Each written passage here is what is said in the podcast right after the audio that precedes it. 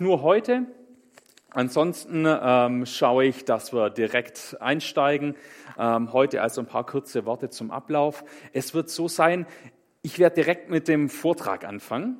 Das heißt, wenn ihr zuschaut, wenn ihr eingeschaltet habt zu Alpha, habt ihr direkt den Vortrag am Anfang und dann verabschiede ich euch nach dem Vortrag und ihr könnt euch einfach ein bisschen austauschen, könnt was Schönes essen, könnt ein bisschen Gemeinschaft haben und ähm, dann wieder einschalten um 18.45 Uhr zur Fragerunde. Falls einfach Fragen offen geblieben sind, falls ihr noch irgendwas habt, wo ihr sagt, Mensch, da bin ich hängen geblieben, du hast da irgendwas gesagt, ähm, dann könnt ihr das äh, stellen, diese Fragen.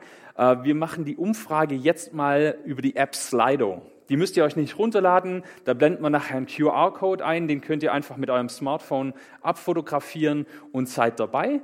Und für alle, die hier vor Ort sind, keine Angst. Also ihr könnt es entweder hier auch über den Code machen oder nachher einfach die Hand heben. Dann könnt ihr auch gerne Fragen stellen. Was gibt's sonst zu sagen? Ähm, super interessant und sehr empfehlenswert. Es gibt äh, Teilnehmerhefte. Schöne rote Teilnehmerhefte. Die, die hier sind, müssten eins bekommen haben vorher oder sonst nachher eins am Ausgang mitnehmen. Äh, da könnt ihr ein bisschen mitlesen. Da gibt's noch mehr Infos. Da gibt's einfach noch mal ein paar Punkte, ein paar Fragen, wo ihr weiter dran denken könnt. Für euch, die ihr im Stream dabei seid, äh, gibt's ein paar Punkte, ähm, äh, wo ihr einfach ja im Gespräch noch mal ein bisschen Sachen habt, über was kann man denn reden? Ähm, genau, also das empfehle ich euch sehr und wer Lust hat, kann sich aber auch digital äh, runterladen. Also auf unserer Homepage findet ihr einen Link und dann könnt ihr es über den einfach ähm, als PDF runterladen. Heute erster Teil äh, mit der Frage, wer ist Jesus? Wer ist eigentlich Jesus? Äh, vielleicht habt ihr euch das schon mal gefragt, vielleicht habt ihr euch das schon mal gefragt. Wer ist eigentlich dieser Jesus, von dem die Christen immer reden? Ähm, ich weiß ja gar nicht, aus was für einem äh, Hintergrund ihr kommt, familiär oder wie ihr aufgewachsen seid. Ich kann nur von mir erzählen. Ähm, ich bin in einer christlichen Familie aufgewachsen, so richtig auf dem Dorf. Ja, morgens ist man in Kirch gegangen abends ist man in Stund, in Gemeinschaftsstund gegangen und ähm, ich habe die ganze, diese ganze, diesen ganzen Ablauf habe ich so mitgemacht, ja, also ähm, die ersten Jahre in die Kinderstunde, dann in die Jungschar, auf die Zeltlager, ähm, da war ich immer dabei, ähm, als Teenager auf irgendwelchen Treffen gewesen oder im Teenkreis gewesen. Aber ich muss auch sagen, ich habe das nie so ganz unkritisch übernommen. Also als Kind natürlich schon. Als Kind fragt man sich immer so, da fragt man sich ja nicht, was, was erzählen einem die Eltern, man nimmt das einfach mit. Aber spätestens als Teenager habe ich hinterfragt, bin immer kritisch geblieben. Das ist übrigens eine Eigenschaft, die mir heute noch anhaftet. Also ich bin immer ein super kritischer Mensch, fragt meine Frau, ja. Also die treibt es manchmal in die Verzweiflung, wenn ich einfach so kritisch bin oder wenn ich auch mal wieder alles hinterfrage. Also ich hinterfrage immer alles oder gar nichts, ja. Also wenn ich meinen Glauben hinterfrage, wenn ich da Zweifel habe, dann hinterfrage ich einfach alles. Und ich denke, das dürfen wir auch. Als Christen dürfen wir auch alles hinterfragen, dürfen wir kritisch bleiben. Ich denke, äh, das ist sogar vielleicht was, was Gott mag. Also habe ich so manchmal den Eindruck. Und ich habe da so meine Liste mit offenen Fragen. Ja, also vielleicht geht es euch auch so. Äh, habt ihr eine Liste mit Dingen, die ihr einfach nicht wisst, nicht begreift, nicht versteht, äh, mit Gott nicht in Verbindung bringen könnt? Und ähm, ich habe die immer noch. Ja, ähm, habe viele Fragen, die ich einfach auf die ich keine Antwort weiß. Und ähm, ja, wir wollen einfach diesen Alpha-Kurs machen. Wir wollen einfach uns damit beschäftigen, mit so grundlegenden Fragen und mal versuchen, ob wir ein paar davon beantworten können. Ich selber, ich habe viel nachgefragt. Wie gesagt, ähm, so im Laufe meines Lebens. Ich habe irgendwann sogar mal Theologie studiert. Ähm, ich habe aber auch einen naturwissenschaftlichen, also einen technischen Studiengang eigentlich gemacht. Weil Naturwissenschaften ist auch sowas, was mich immer fasziniert hat. Ja? Und viele Leute sagen, naja, Sven, wenn du ähm, über Leben redest, über den Sinn des Lebens, wo alles herkommt, dann frag doch einfach die Wissenschaft. Ist doch einfach, ist doch ganz klar. Wissenschaft kann uns alles beantworten. Das stimmt aber nur zum Teil. Also so sehr ich ein großer Fan von Naturwissenschaften bin, ähm, müssen wir einfach feststellen, Naturwissenschaften beantworten nur bestimmte Fragen. Ja, also Naturwissenschaft kann nur auf bestimmte Fragen und will auch nur auf bestimmte Fragen äh, eine Antwort geben. Zum Beispiel, naja, seit wann gibt es was? Ja, oder wie funktioniert was? Aber sie kann auf andere Fragen keine Antwort geben. Ich mache euch ein Beispiel. Gestern Abend, gestern Abend habe ich mir Fleisch gekauft. Also ein schönes Kilostück Fleisch. Das habe ich richtig schön in der Pfanne scharf angebraten und habe ich noch ein bisschen Marinade hingemacht und dann bei Niedriggarmethode, Niedriggar, 80 äh, Grad in den Ofen geschoben, zwei Stunden lang garen lassen, bis es perfekt rosa innen war. Dann habe ich ähm, grünen Spargel gekauft gehabt, ja, habe den schön geschält nebenher, habe den ein bisschen gedünstet, dann in der Pfanne auch angebraten mit Butter, bisschen Sahnesoße, Salz, Pfeffer, ja, ihr kennt es, einen schönen Rotwein aufgemacht, eine Dinkel-Urkruste vom Ziegler auf den Tisch gelegt und aufgeschnitten. Und dann habe ich das so serviert, habe meine Frau gerufen, dann haben wir gegessen. Und wenn jetzt ein Wissenschaftler zu mir nach Hause kommen würde, wird ein Kühlschrank kommen, gucken, wird gucken, was hat es die letzte Zeit zum Essen gegeben, dann könnte der mir viele Fragen beantworten. Ja, der könnte schauen und das untersuchen, wann ist das Fleisch gemacht worden, um wie viel Uhr gestern Abend, könnte er vielleicht irgendwie rausfinden. Ähm, er könnte vielleicht einen Genabstrich machen und mir sagen, was war das für ein Rind, wo ist das hergekommen? Was war das für eine Sorte? War das ein glückliches Rind auf einer Weide oder war das so ein armes Rind im Stall? Der könnte schauen, wo ist der Spargel hergekommen um diese Jahreszeit, nämlich nicht aus Deutschland, ich glaube, der war aus Spanien. Ähm, also der könnte mir viele Fragen beantworten. Aber was er nicht könnte, ist mir zu sagen, warum ich das getan habe. Diese Frage nach dem Warum, nach dem Woher, die kann Wissenschaft nicht beantworten. Die weiß ich. Ich habe das Essen nämlich gemacht. Und ich verrate es euch jetzt einfach mal nicht. Ja, also ich habe einfach ein schönes Essen gemacht. Und ähm, wenn ihr wissen wollt, weshalb ich dieses Essen gemacht habe, dann müsst ihr mich fragen. Und wir Christen, wir glauben essentiell, dass Gott die Welt erschaffen hat. Und es geht ja gar nicht darum, wie er das gemacht hat oder wie lang das schon her ist, sondern es geht im Wesentlichen um die Frage, warum. Warum hat Gott die Welt geschaffen? Warum hat Gott dich geschaffen? Warum hat er dich ins Leben gerufen? Warum bist du hier? Das ist doch die viel, viel wichtigere Frage. Und wir Christen, wir glauben, dass der Schöpfer, dass derjenige, der es gemacht hat, dass er uns eine Antwort gegeben hat. Und zwar in Jesus Christus. Dass er selber Mensch geworden ist und diese Frage beantwortet hat. Und deshalb dreht sich bei uns alles um diesen Jesus. Wer ist eigentlich Jesus? Das ist, ist das ist die entscheidende Frage. An der hängt unser ganzer Glaube. Also falls ihr das noch nicht wusstet, ja. Jesus ist der Mittelpunkt. An Jesus hängt alles. Jesus selber hat sie zur entscheidenden Frage gemacht. Und wenn wir uns über Jesus unterhalten, dann müssen wir uns natürlich die Frage stellen, naja, hat sie ihn überhaupt gegeben? Weil sonst können wir uns den ganzen, die, die ganze Kiste einfach sparen, dann können wir nach Hause gehen, wenn es Jesus gar nicht gab. Also Jesus muss ja schon irgendwie gelebt haben. Und die Frage ist, hat Jesus gelebt? Und ich sage euch eins, kein ernstzunehmender Historiker würde diese Frage verneinen. Es gibt so viele außerbiblische Belege dafür. Jesus wird von, seinen, äh, von den Leuten, die in seiner Zeit gelebt haben, immer wieder erwähnt. Da gab es zum Beispiel den Josephus der war ein griechisch-römischer, äh, ein jüdisch-römischer Geschichtsschreiber zum Beispiel. Ja, der schreibt von Jesus. Oder gab es den Tacitus, der von Jesus schreibt. Oder den Sueton oder Plinius der Jüngere. Oder auch im Talmud wird von Jesus berichtet. Ich bringe mal ein Zitat von diesem Josephus. Ähm, das hat er 93 nach Christus ähm, gesagt oder aufgeschrieben. Und er schreibt da, um diese Zeit lebte Jesus, ein weißer Mann, wenn man ihn überhaupt einen Menschen nennen darf. Er vollbrachte nämlich ganz unglaubliche Taten und war der Lehrer aller Menschen, die mit Lust die Wahrheit aufnahmen. So zog er viele Juden und auch viele Heiden an sich. Dieser war der Christus. Und obgleich ihn Pilatus auf Betreiben der Vornehmsten unseres Volkes zum Kreuztod verurteilte, würden doch seine früheren Anhänger ihm nicht untreu. Das ist ganz interessant, komme ich später nochmal drauf. Sie wurden ihm nicht untreu, denn er erschien ihnen am dritten Tage wieder lebend, wie Gott gesandte Propheten dies und tausend andere wunderbare Dinge von ihm vorhergesagt hatten. Und bis auf den heutigen Tag besteht das Volk der Christen, die sich nach ihm nennen, fort.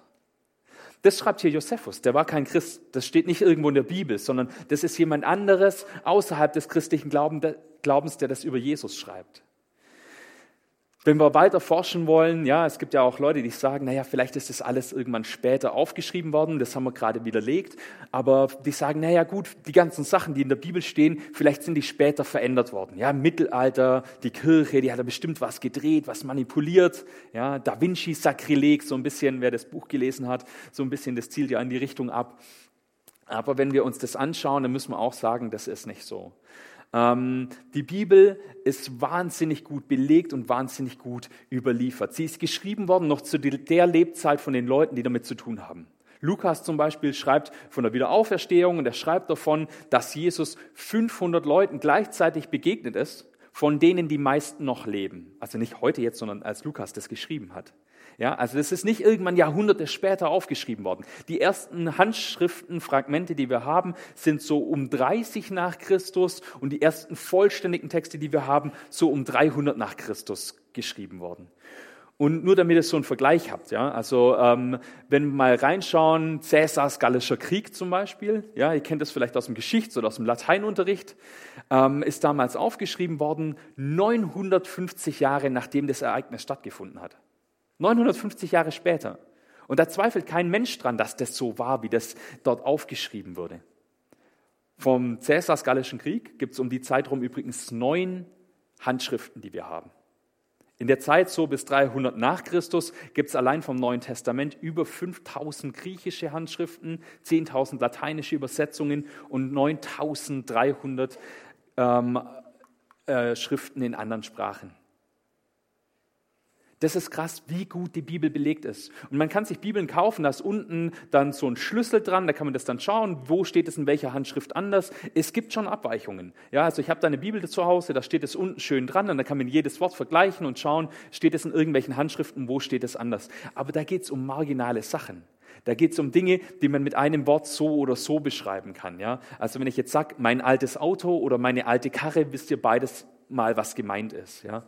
Und um solche Dinge geht es da. Also es geht jetzt nicht um irgendwie große konspirative Veränderungen. Die Bibel ist wahnsinnig gut belegt. Das heißt, Jesus hat auf jeden Fall gelebt. Es gab eine Person namens Jesus, da ist auf jeden Fall was passiert.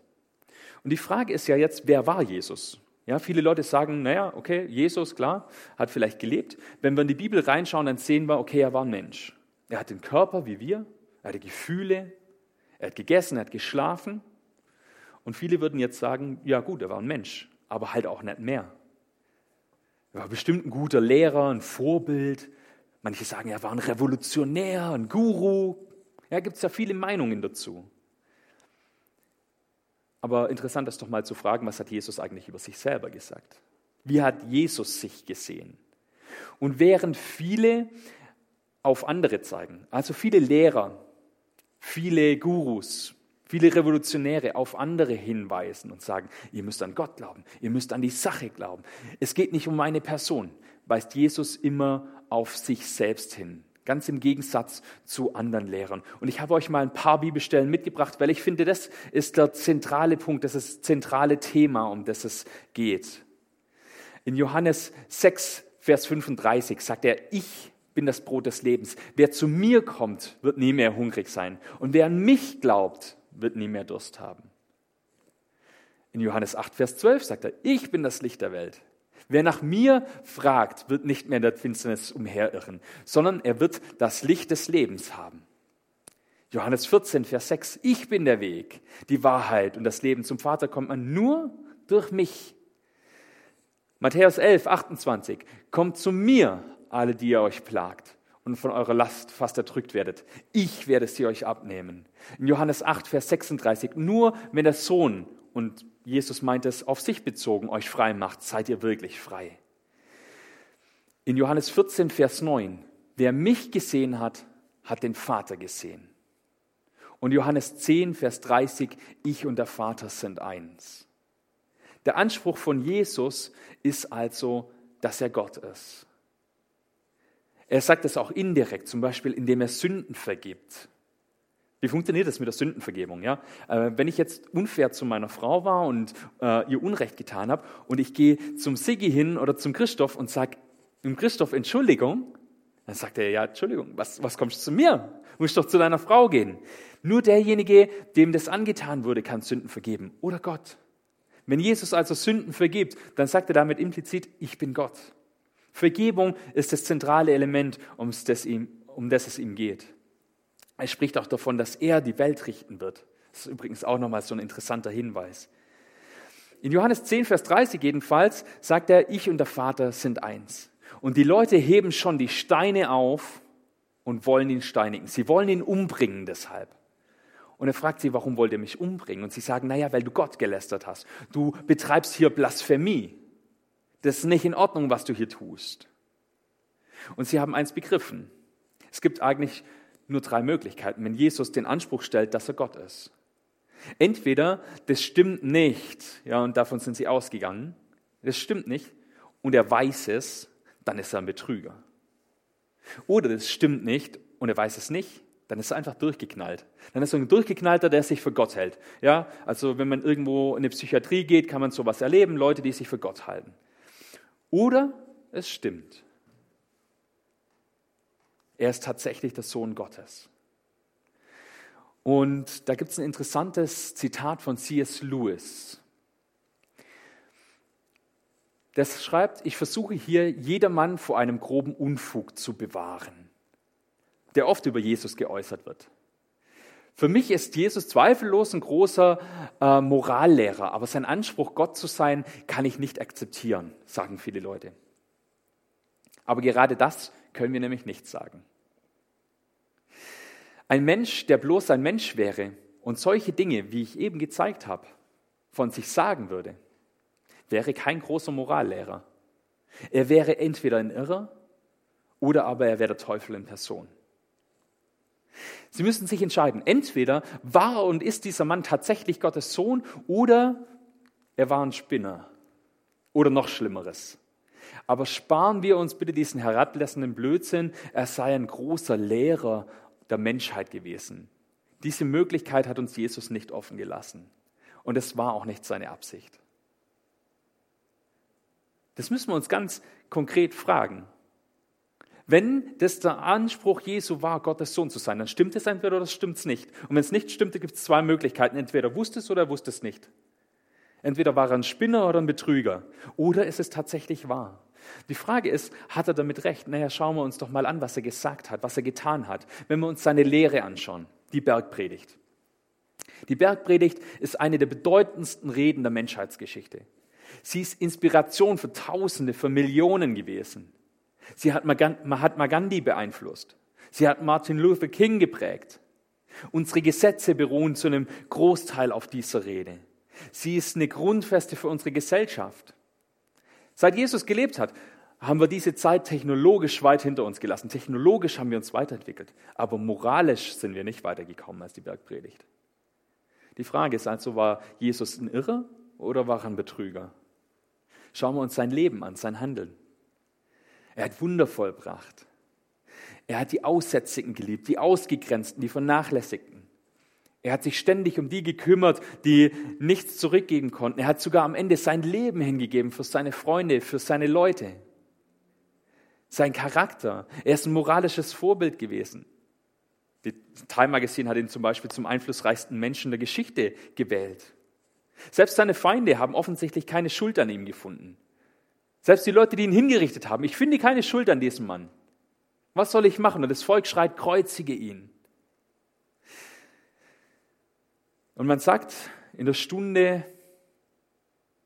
wo es richtig dunkel wird, da zeigt sich der wahre Charakter eines Menschen.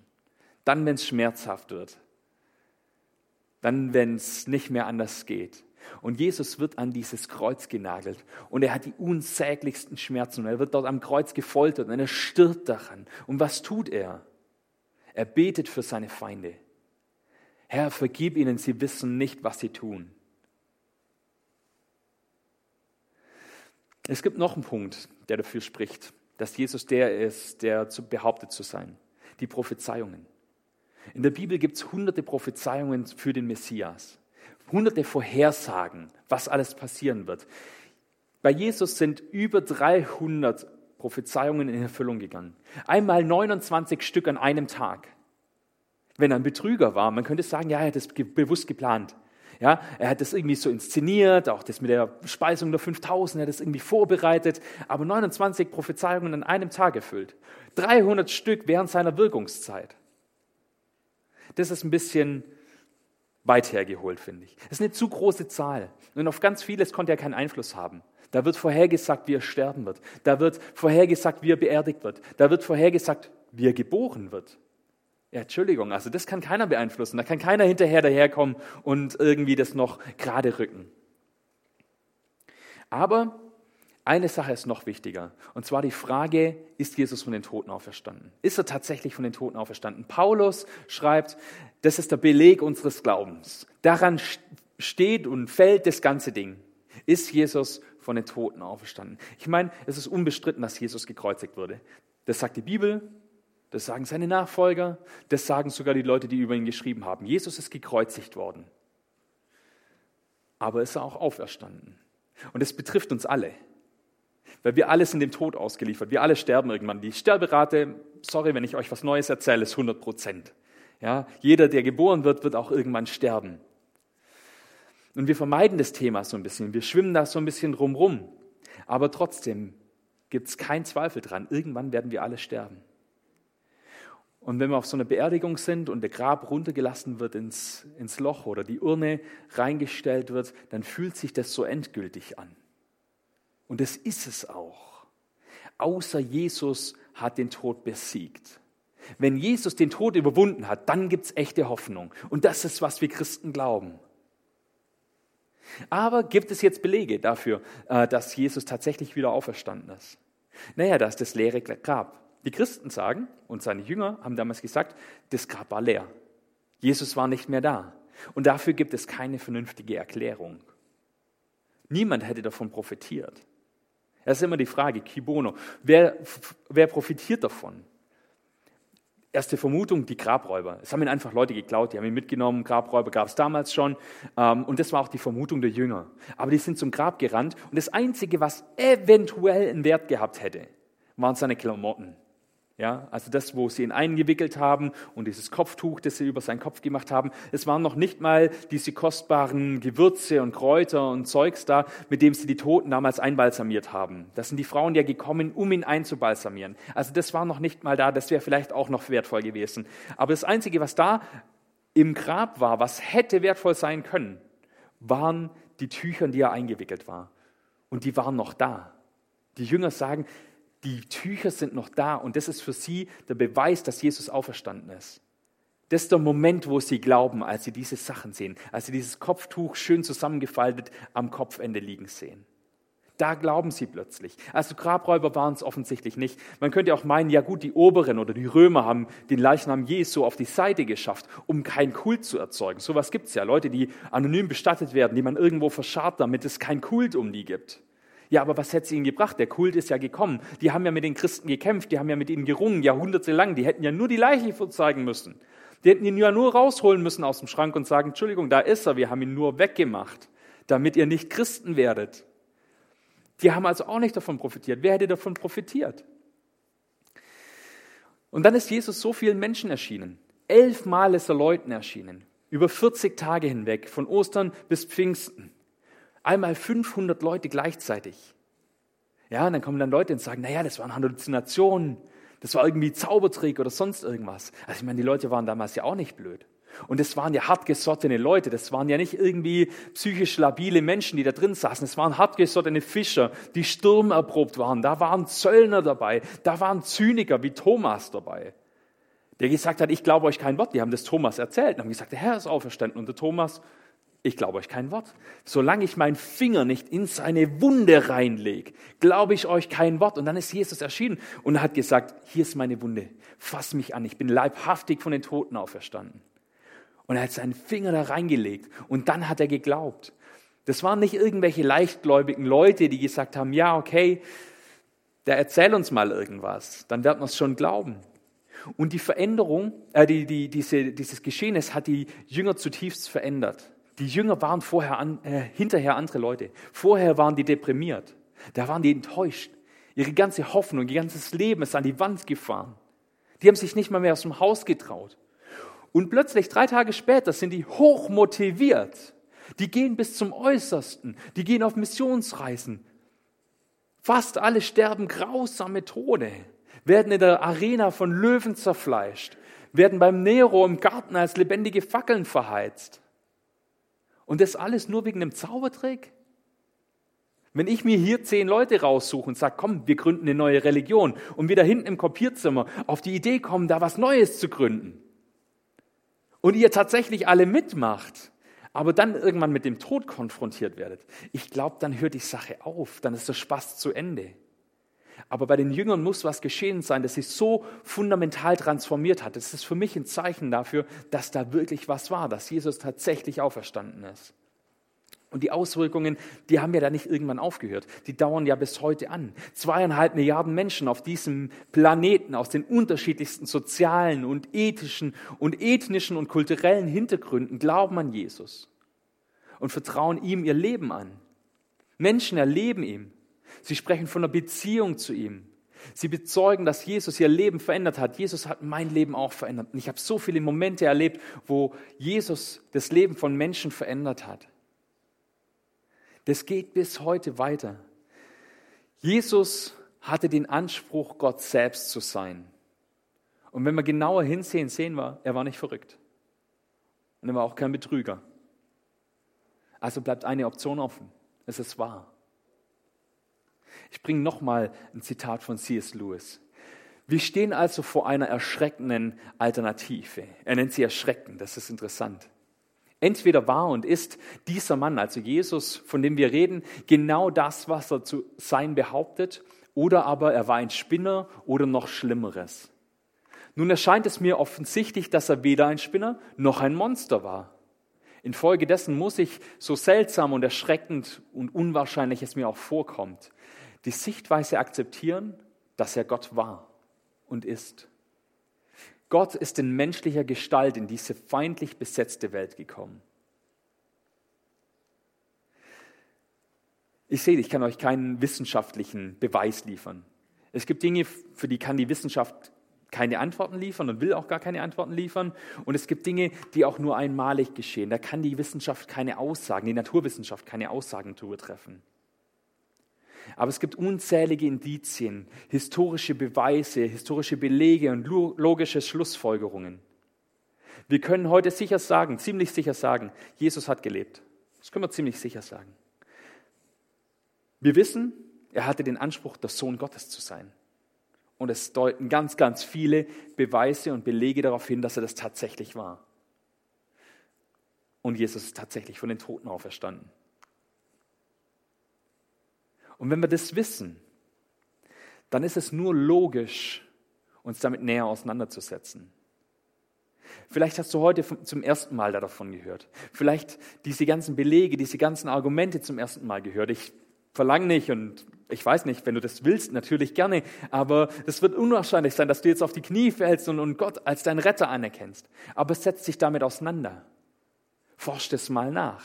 Schau, ob das richtig ist, was ich hier behaupte. Schau mal rein in die Bibel, was Jesus macht, was Jesus von sich behauptet, wie Jesus handelt. Folge ihm nach. Probier es mal aus. Du kannst es Gott ja sagen und sagen, hey, irgendwie macht es schon Sinn, was der Sven hier sagt. Irgendwie ist es logisch in meinem Kopf.